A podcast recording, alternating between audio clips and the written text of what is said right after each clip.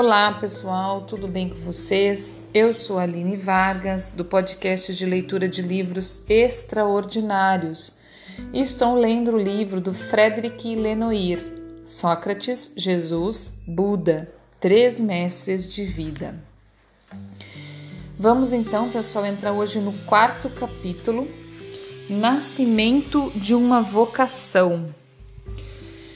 Como Siddhartha, Sócrates e Jesus. Ai, desculpa, eu esqueci de falar.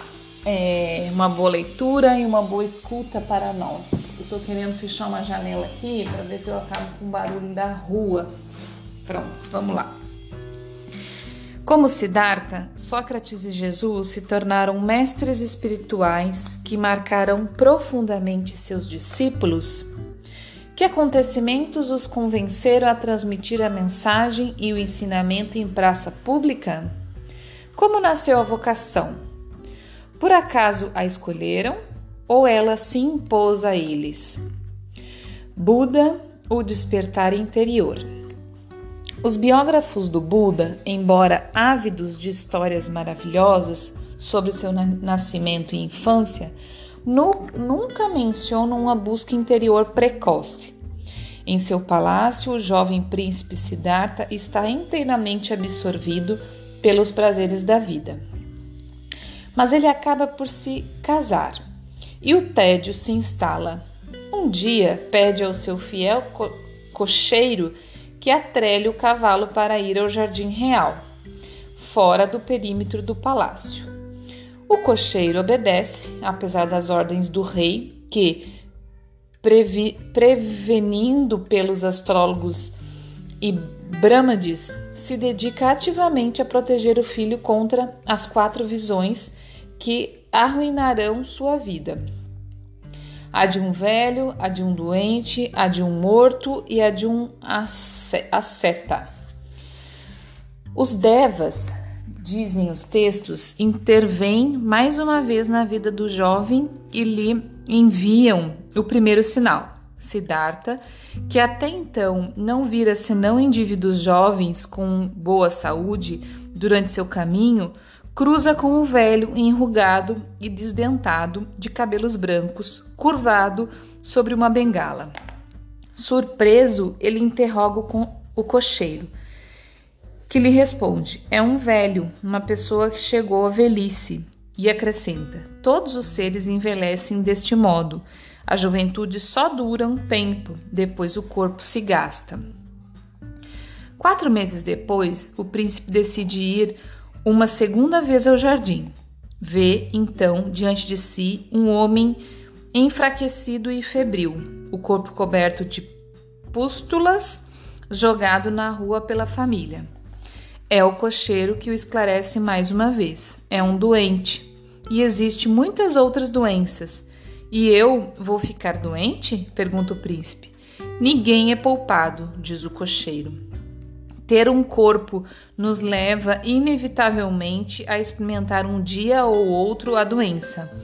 É então que Siddhartha toma consciência do caráter efêmero dos prazeres dos sentidos.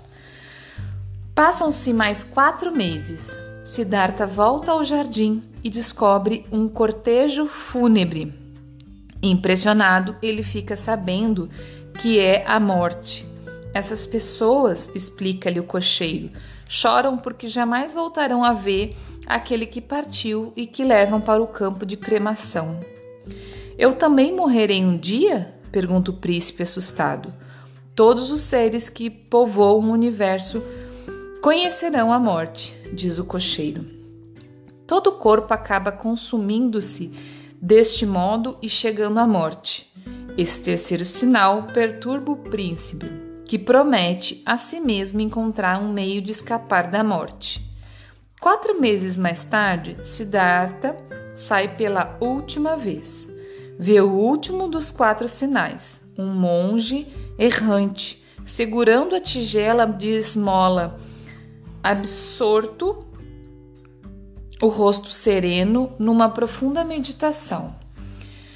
Ele compreende que sua rica condição jamais o protegerá da velhice, da doença ou da morte, mas que deve partir à procura da verdade, pois somente ela poderá libertá-lo.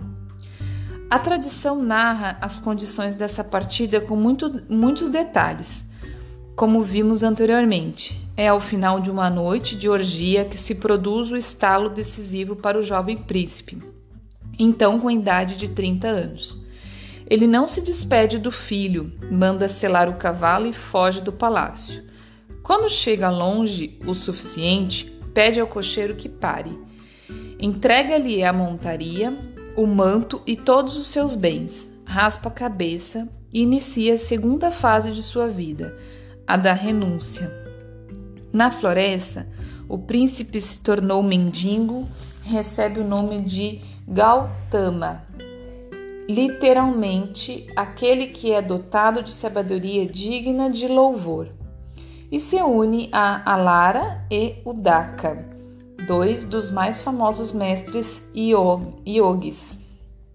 Rapidamente ele consegue ultrapassá-los em matéria de concentração mas percebe que as práticas yogis não basta para libertá-lo do samsara, a roda da existência. Gautama prossegue então em sua busca. Dessa vez junta cinco dos mais rígidos ascetas.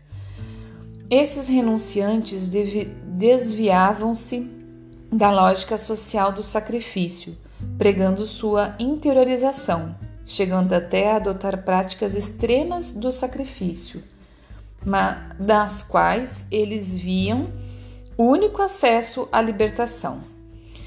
Alguns deles provavelmente fizeram escola na época, mas a história esqueceu seus nomes. Não há nenhum texto, nenhuma estela presente para testemunhar o percurso desses indivíduos que agiram para emancipar suas almas da incessante roda dos renascimentos. Essa roda é uma crença vinda da velha origem xaman, xamanística do índio e que se encontra, mesmo que numa força menos explícita, em outras tradições primitivas da humanidade. Voltemos, porém, a Gautama. Este passa cinco anos ao lado de seus companheiros, beira a morte por causa de tantas privações e sofrimentos, sem ainda conhecer a libertação. Ao contrário, dizem os textos, ele está num estado de enfraquecimento tal que se torna incapaz de se entregar à meditação. É então que ele decide abandonar essa via extrema que percebe não ter sentido. Recomeça a se alimentar normalmente, o que lhe vale ser expulso do grupo de assecas, ascetas. Gautama retoma, pois, a estrada, sozinho, mais uma vez. Caminha até o limite de uma aldeia, o lugarejo Urivilva, atual Bodhgaya. Bodhgaya e se instala com as pernas dobradas sobre, um, sobre uma árvore, uma figueira, tão, também chamada de ficus religiosa, prometendo não se mover até descobrir a verdade.